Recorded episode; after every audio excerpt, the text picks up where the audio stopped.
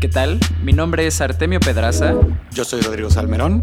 Y estás escuchando Cuando el río suena.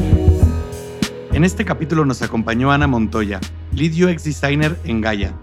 Platicamos sobre mejores prácticas en UX, la evolución de los departamentos de diseño y de sus empleados en una startup en crecimiento y la importancia de los datos para tomar decisiones de diseño. Bienvenidos. Cuando el río suena. ¿Qué tal? Bienvenidos a todos a una edición más de Cuando el río suena, el podcast en el que invitamos a expertos y profesionales del mundo de la innovación y de la tecnología para que compartan con nosotros sus mejores insights y consejos para todos los founders y emprendedores que nos escuchan con negocios de Internet allá afuera. El día de hoy me acompaña mi socio Rodrigo Salmerón. ¿Cómo estás, Ro? ¿Qué tal? Muy bien. Y nuestra invitada de hoy desde Gaia eh, nos acompaña Ana Montoya. ¿Cómo estás, Ana? Hola, muy bien, gracias. Felices de tenerte en este espacio. Ana es Lead UX Designer en Gaia desde hace ya casi cinco años, según su LinkedIn, y también tiene un bagaje de experiencia en diseño gráfico y web, así que nos espera una conversación muy interesante, justo por estos rumbos, por estos rubros que nos encanta guiar al respecto. ¿Y por qué no empezamos, Ana? Eh, ¿Por qué no nos cuentas un poco cuál es tu papel como Lead UX Designer ahí en Gaia y qué es lo que haces todos los días en la empresa? Estoy a cargo de todo el equipo de UX acá en Gaia. Realmente eh, estoy cumpliendo seis años y medio, alrededor de seis años y medio en Gaia. Eh, justo me tocó estar muy al inicio, es que por eso también tengo esta como carrera, porque fui creciendo junto con la empresa. Pero hoy mi día a día es como dedicarme a revisar y darle como mantenimiento al producto digital, o sea, no solo de lo que ya hacemos, sino de lo que viene en el futuro, asegurándonos de estar metiendo nuevos features que faciliten la compra a los usuarios, dándoles nuevas herramientas, cosas que a nivel web hoy es muy difícil la compra en línea de muebles, ¿no? Porque al final eh, el, el tema de dimensiones, tamaño, cómo se ve, cómo se siente, pues sigue siendo una limitante para nosotros, ¿no? Entonces, nuestro papel y mi papel como líder del equipo es estar pensando siempre eh, qué podemos hacer para ayudar a, esta experiencia, ¿no? Que sea mucho más fácil para los usuarios y además asegurarnos que el producto digital está vigente en el sentido que todo funciona sin fricciones, que estamos adaptándonos a nuevas tecnologías y que justo estamos facilitando a los clientes la compra. Ok, perfecto. Y todo este equipo que lideras y todos los experimentos que hacen ustedes, ¿giran en torno a su e-commerce? Sí, sí, sí. O sea, nosotros nos dedicamos ahora de momento únicamente a la parte digital. Tenemos nosotros también un canal de tiendas físicas, pero ahí todavía no alcanzamos a llegar. La verdad es que el equipo está chiquito, está en crecimiento apenas, de hecho. Entonces, sí, solo tocamos el producto digital ahora. Ok, fantástico. Me queda claro, me queda claro. Qué bien. Oye, ¿podrías platicarnos un poquito cómo fue tu salto del diseño gráfico al, user experience? Justo es un camino muy común en la vida de muchos diseñadores. Entonces, si nos puedes platicar un poquito de tu experiencia.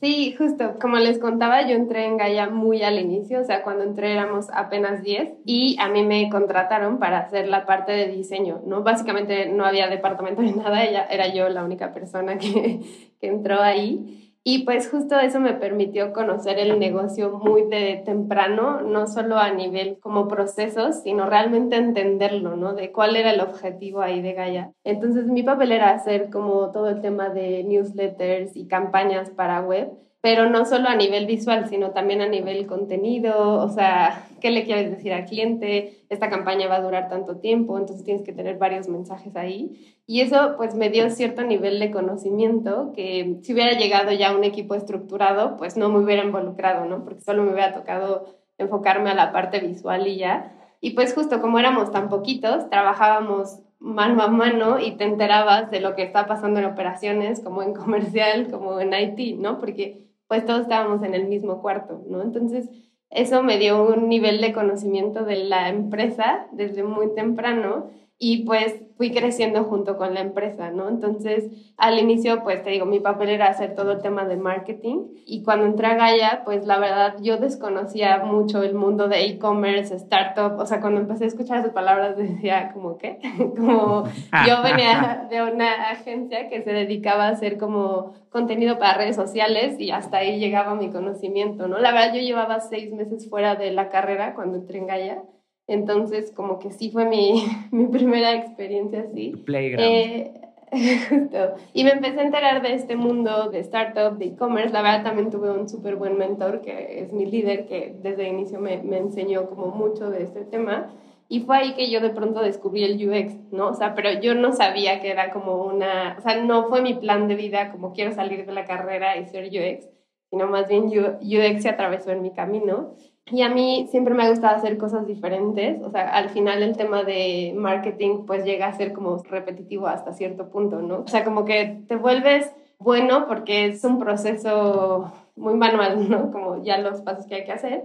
Y UX me interesó más porque era un tema de cómo resolvemos este problema que sabemos que tenemos, pero no sabemos ni cómo empezar. Después de como dos años en Gaia, yo hablé con mi líder y le dije, oye, me interesa más UX. Y la gran ventaja que tenía es que no había una estructura aquí todavía, ¿no? Entonces me dijo, va, pues si quieres, armamos un equipo UX y tú das el salto y contratamos a alguien más que entra a marketing. Y a partir de ahí que yo tomé lo de UX, la verdad, yo aprendí algunas cosas de mi mentor, pero luego yo empecé a sumergirme a este mundo, como a entender realmente qué era el UX, de dónde viene, cómo se hace, cómo, cómo puedes como ayudar más al negocio desde esta parte. Y me di cuenta que al final era algo muy básico, ¿no? O sea, que de cierta forma, aunque en Gaia no hubiera como el equipo dedicado, sí teníamos ciertos pensamientos que tomaban como, como estructura la parte de UX, ¿no? Que pues justo eso también fue lo que ayudó a que Gaia se posicionara muy rápido, porque sí pensábamos en eso como una prioridad. No había nadie dedicado, pero sí era parte del proceso.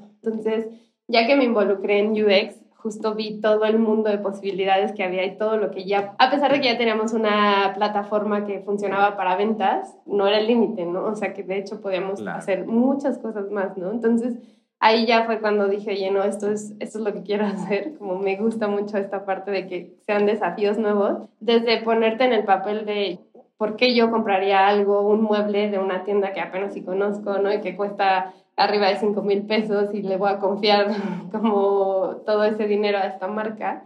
Y pues en mi vida personal pues también estaba atravesando como irme a, vivir sola por primera vez y entonces como que los desafíos eran muy cercanos a mí, ¿no? Porque pues era algo en lo que yo estaba atravesando.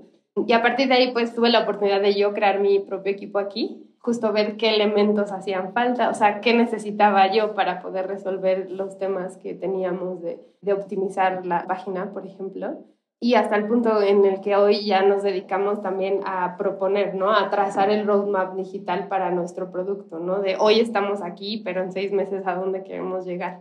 Y pues mi salto fue muy natural. Yo no hice como un bootcamp o hice como algún diplomado en UX, pero lo aprendí de la manera práctica, ¿no? Porque al final, al inicio en Gaia podíamos experimentar mucho, en el sentido que pues, antes éramos una marca más chiquita que lo que somos ahora, ¿no? O sea, hoy no tengo tanto espacio para experimentar porque hoy los errores ya nos cuestan, ¿no? Nos cuestan bastante.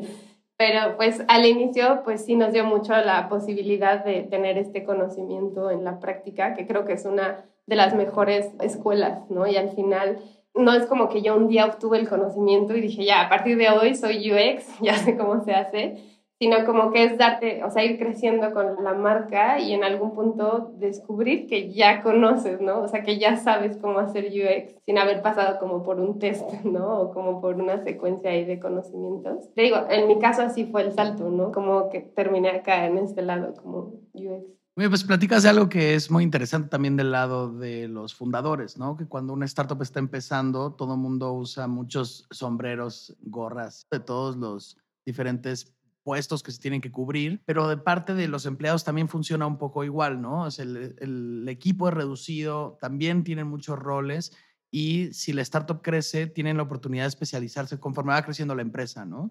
Y eso está fantástico porque los empleados que empiezan desde el principio pueden escoger, ¿no? Porque justo como nos cuentas, tienen un conocimiento mucho más profundo sobre cómo funciona la institución. Sí, justo. Creo que hoy es mi gran ventaja que tengo seis años de experiencia en Gaia, ¿no? Entonces conozco, he, he visto como todas las etapas estoy muy involucrada, pues no solo por, por, los años, sino pues también, ¿no? Tener como esta cercanía con el producto, que es verlo, o sea, cuando abrimos la primera tienda, por ejemplo, sentir que fuimos parte del proceso. Todo eso también te hace como, como involucrarte de cierta manera con el producto, que como dices, ¿no? Aquí había el espacio y tú tienes la oportunidad de tomarlo y de proponer cosas y justo puedes ayudar a definir a la estructura, ¿no? Porque lo que no había hace dos años, ahora sí lo hay, ¿no? Entonces, sí, yo aprovecho esta oportunidad.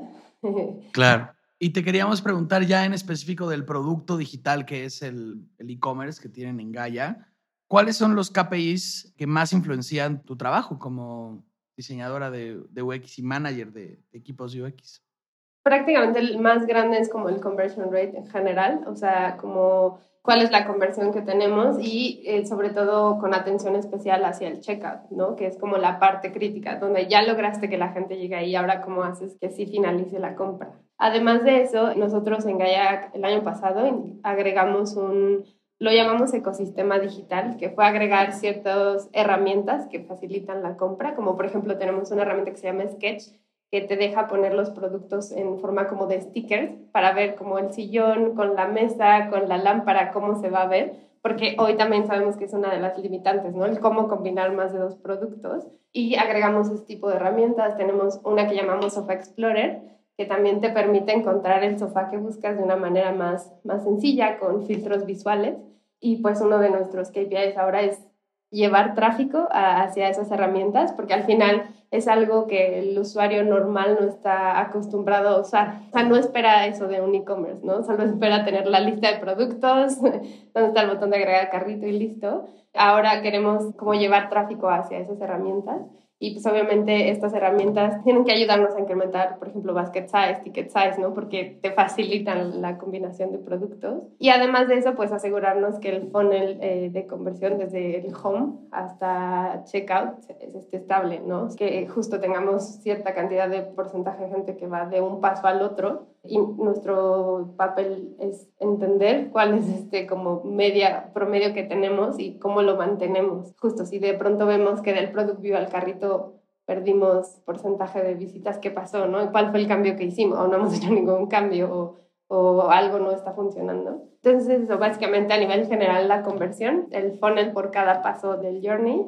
y lo de las herramientas que les digo que acabamos de agregar. Cool, fantástico. Entonces, podríamos decir que Gaia cumple como con este objetivo por de facto de todo e-commerce, que es estar optimizado para la conversión, ¿no? Sí, justo. O sea, a este punto lo que te decía, hoy tenemos que tomar decisiones basadas 100% en data y no como hace cuatro años, que era más decisiones de corazonada, ¿sabes? Como siento que aquí hace falta un botón, no siento que falta aquí tal cosa, ¿no? Bien, qué bueno que, que pusieron los datos detrás de las decisiones, pues como tiene que ser, ¿no? y queríamos también preguntarte, Ana, ¿cómo funciona en Gaia la comunicación del equipo de UX con el equipo de desarrollo o con quien escribe el código o quien monta todas estas ideas que, que UX pone sobre la mesa? La realidad es que tenemos una relación muy cercana, sobre todo en mi caso, o sea, yo casi que el 90% de mis conversaciones suceden con IT, porque pues es nuestro outcome, ¿no? O sea, al final nosotros podemos proponer muchas cosas, pero si no tenemos el apoyo y la comunicación con IT, pues muchas de esas cosas se quedan en el aire, ¿no? Entonces, yo tengo reuniones semanales con el equipo de IT donde estamos revisando como pendientes. Al final, tengo como también de cierta forma el papel como de product owner de la plataforma que usamos para vender. Tengo que tener seguimiento con ellos semanalmente. Adicional también, pues soy parte del daily que ellos tienen. No es que esté ahí presente todos los días, pero sí estoy como muy al tanto de qué está pasando, qué proyecto ya avanzó, qué proyecto ya se detuvo, cuál es el stopper ahí, ¿no? Y pues usamos mucho Slack en Gaia, entonces casi que con la mayoría de los contactos que tengo ahí es con el sitio, con el project manager de Magento, que es la plataforma que usamos, y sobre todo con los frontends, ¿no? De hecho, en mi equipo hay un frontend, pero también hablo con los frontends de IT, porque en mi equipo solo llegamos hasta la maquetación, entonces, IT es quien nos ayuda a hacer todo el tema de integración, ¿no? Entonces, tengo una relación cercana con ellos porque al final es importante que entiendan como el objetivo, ¿no? De, de, por qué estamos haciendo lo que estamos haciendo y no solo de necesito que me hagas esta página para el viernes, sino que entiendan por qué, ¿no? Y que ellos también puedan tomar mejores decisiones. Y Ana, te queríamos preguntar también de, bueno, de estos ya seis años y medio que llevas ahí, no todos has estado en UX, ¿no? Pero ya has tomado varias decisiones, tanto con los equipos como con el producto. ¿Cuál es el cambio o el logro o la modificación o como la alteración de tu autoría o que haya sido así liderada por ti que más orgullosa te tiene en el producto del e-commerce? Esta pregunta es un poco difícil porque al final como el, el, proyecto ha ido como evolucionando todos estos años. En primera, como lo que más orgulloso me tiene es que justo hemos logrado mantenernos actualizados en el sentido que la página que tenemos hoy no es la página que tenemos hace seis años, que nos hemos ido adaptando conforme el mercado también lo ha ido necesitando. De nuevo, hace seis años no teníamos casi competencia, ¿no? Hoy la competencia existe, ¿no? La competencia es real, ¿no? Entonces, ¿cómo nos mantenemos al frente nosotros? ¿Cómo vamos a, a ir agregando valor? Y puedo hablarte como de varios proyectos que hemos hecho que en su momento fueron importantes. Hay algunos que, por ejemplo, ya no existen tal cual. Por ejemplo, en algún tiempo tuvimos una app porque sentíamos que era algo súper útil, porque queríamos agregar realidad aumentada y sentíamos que era un plus súper bueno. Eh, luego nos dimos cuenta que mover toda realidad aumentada es bastante caro aquí en México, como que no hay todavía la tecnología y la gente todavía no la adapta, ¿no? O sea, no es parte de su día a día. Entonces, por más que nosotros lo queríamos meter en el Customer Journey, los clientes no lo usaban, ¿no? Porque no, no estaban todavía cercanos a ese tipo de tecnología. Pero creo que lo que estoy más orgullosa aquí es que pude crear como un equipo de cero, o sea, de no tener departamento de UX a luego tener este gran equipo que la verdad es el que hace que todo sea posible, ¿no? Como lo que también les decía del, del ecosistema digital que tenemos ahora con estas herramientas creo que son gracias a que tenemos este equipo que ha logrado como también comprometerse con el proyecto, ¿no? O sea, no solo es gente que viene y me dice, ¿qué hago hoy? Ya, ya terminé Vice, sino que sí se preocupa por el, por el proyecto, ¿no? Y, y creo que eso, o sea, como pensar que hace cuatro años era yo sola haciendo UX en Gaia y ahora pensar que hay un equipo que nos respalda, ¿sabes? Y que está ahí. Creo que eso es de lo que más orgulloso me siento. Bien, y fíjate qué curioso, ya que tú entras como diseñadora y eventualmente acabas liderando un equipo. Y una de las piedras angulares de cualquier negocio exitoso son los líderes a cargo de estas escuadras de trabajo, ¿no? Entonces, creo que realmente ahí eh, Rafaelo y el resto de los fundadores de Gaia, pues están muy contentos con este resultado, ¿no? Empiezas contratando a un diseñador y acaba terminando liderando un departamento tan fundamental en la cotidianidad que es la user experience entonces, qué bonita historia, verdaderamente, Ana. Estamos llegando a la mitad del capítulo. Vámonos al corte comercial con la linda voz de Suanda. Recuerden a todas las personas que nos están escuchando que en cuandoelriosuena.com pueden encontrar el call to action para la newsletter de este programa para que reciban una notificación cada que saquemos un capítulo nuevo. Y si nos pueden hacer el favor de compartir esto con un founder o con un emprendedor que tenga un negocio de internet o que ponga la tecnología en el núcleo, nos ayudaría muchísimo a llegar a la gente adecuada para la que está construida este contenido. Sin más, vámonos. Estás escuchando Cuando el río suena, un podcast de conversaciones con agentes expertos y emprendedores del mundo digital. Tus anfitriones son Rodrigo Salmerón y Artemio Pedraza, fundadores del estudio de estrategias e interfaces digitales Acueducto. Para más información, visita cuandoelriosuena.com.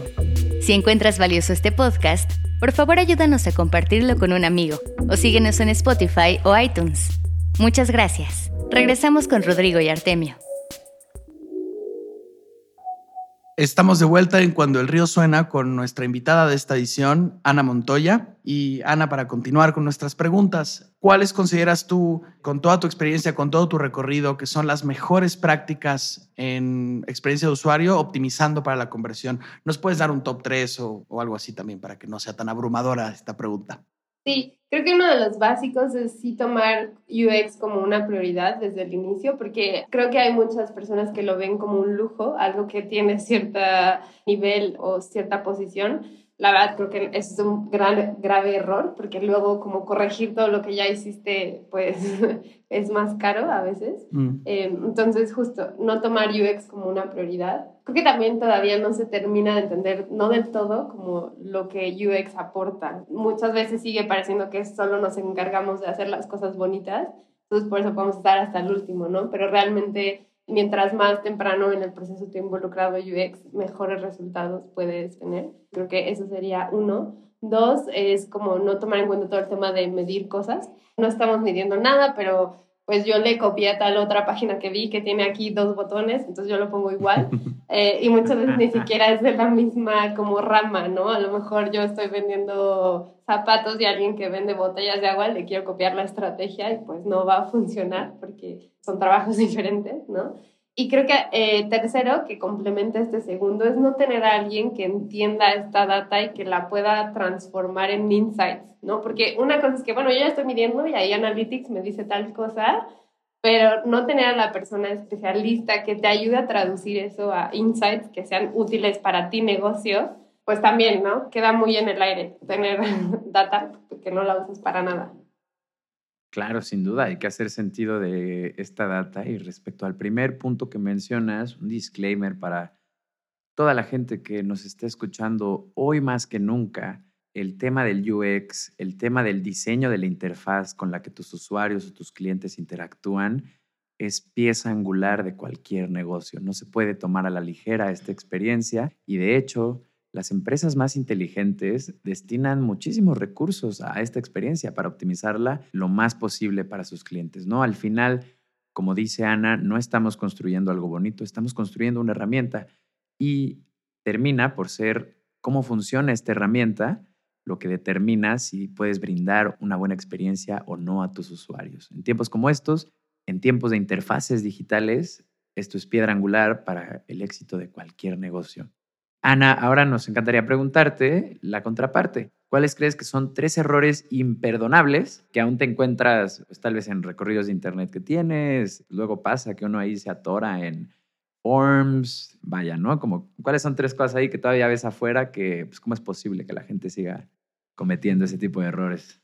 Creo que lo primero es como que hay mucha gente que no se ha dado cuenta que mobile tiene que ir primero antes que cualquier cosa, porque la, la realidad es que estamos ahí 80% de nuestro tiempo, ¿no? O sea, como el celular está en nuestra mano y creo que muchas empresas dedican más tiempo a la versión de desktop que en computadora se vea impecable y se olvidan de cómo se ve en mobile y es ahí donde llega mucho del primer tráfico, ¿no? Entonces, si no tienes una experiencia buena ahí, puedes perder gente que puede ser un potencial cliente solo porque no le prestaste la suficiente atención, ¿no? A mobile. Dos, también veo mucho que hay todavía varios problemas en cuanto a hacer un omnicanal, en el sentido que hay muchas empresas que nacieron retail y que están intentando moverse a la parte digital, pero construyen dos mundos diferentes, ¿no? O sea, lo que sucede en la tienda no sucede en línea y hay veces que en mobile ves una cosa y en desktop otra y entonces como que no, no, no le das la consistencia al usuario que necesita, ¿no? Si tú eres una marca, tienes que ser igual aquí que tu canal B, que en tu canal C, que en tu canal D, ¿no? Para que el cliente se familiarice más rápido con tu producto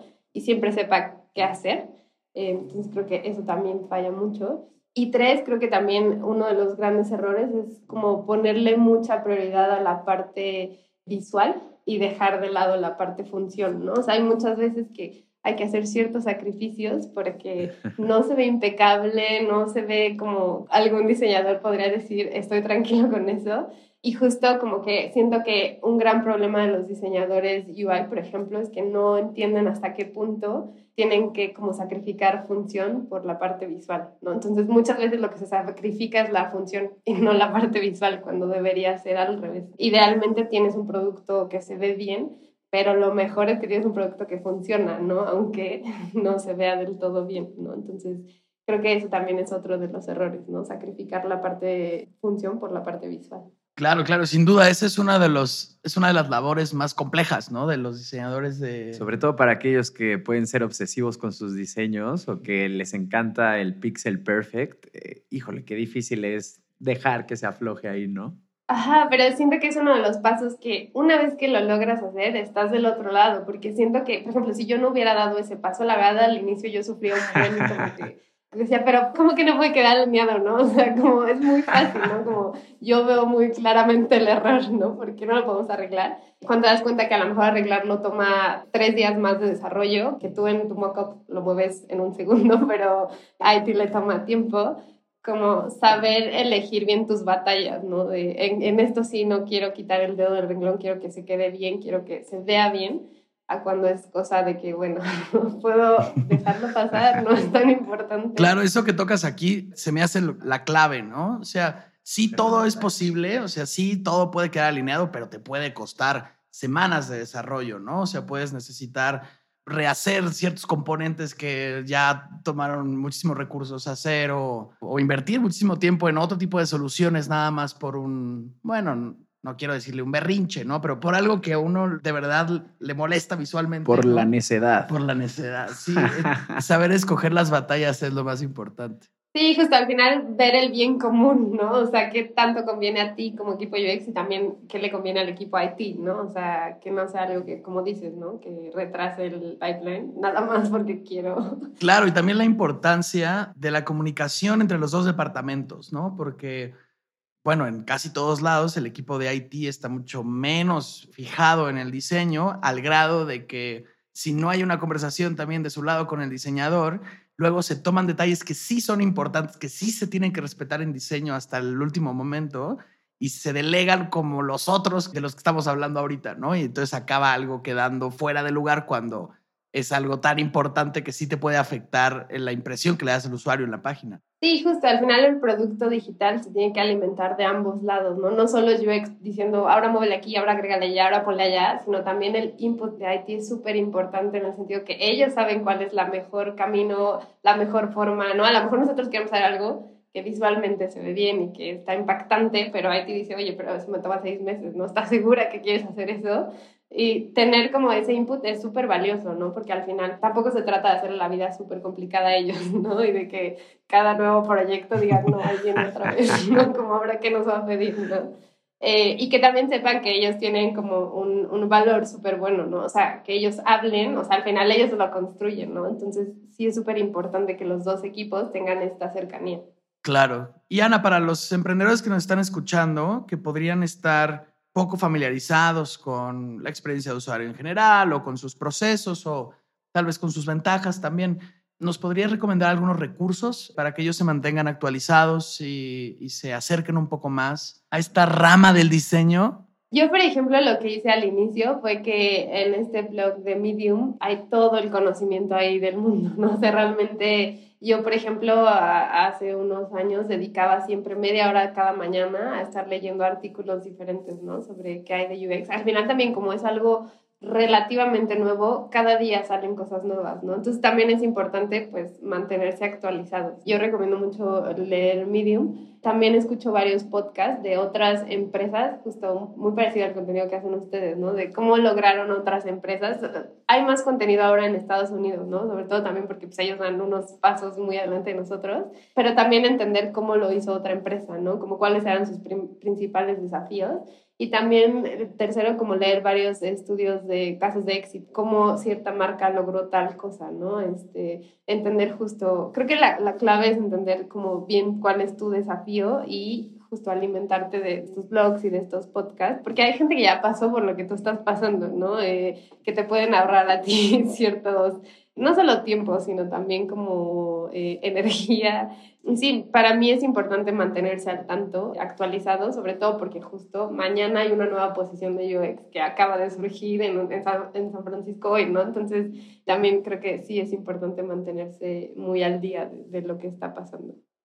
Fundamental y, y creo que justo por la naturaleza del UX y toda esta parte de research que tiene y de documentación, sí, toda la gente que está allá afuera puede buscar muchos casos de estudio respecto a casos de éxito, incluso casos de fracaso, pero de los que todos podemos aprender, ¿no? Realmente también este podcast es un poco para que nos cuenten fundadores, diseñadores, gente de marketing, por lo menos en qué se equivocaron ellos y que no caigamos nosotros en los mismos problemas, ¿no? La cosa es que todos mejoremos en este ecosistema y en nuestros negocios y que podamos construir cada vez mejores aplicaciones, mejores interfaces y mejores experiencias para la gente que atendemos.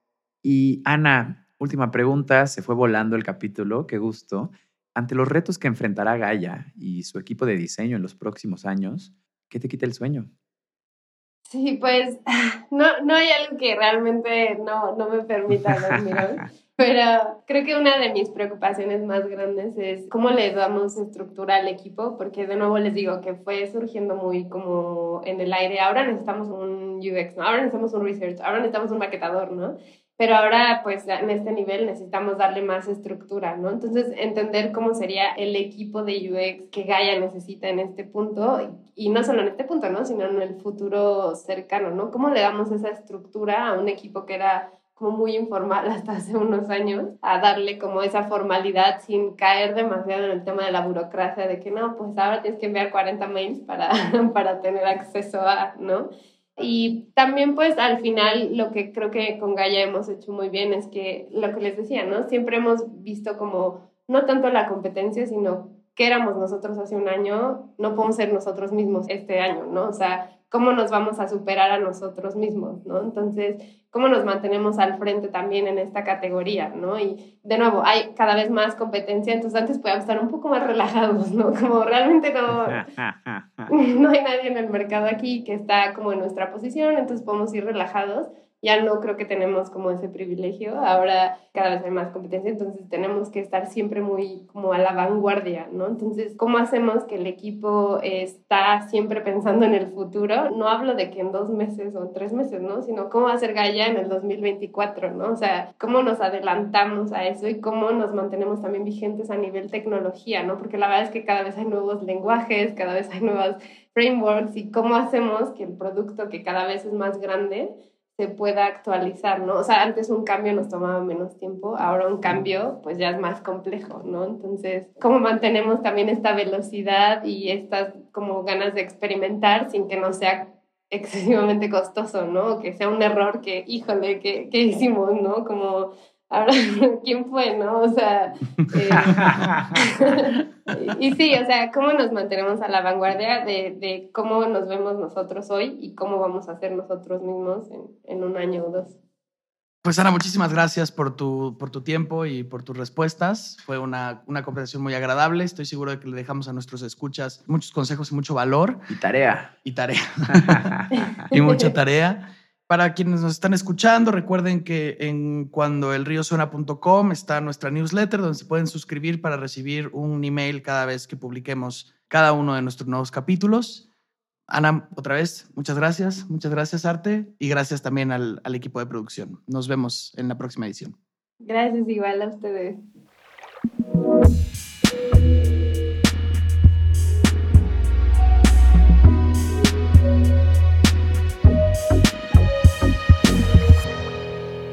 Cuando el río suena.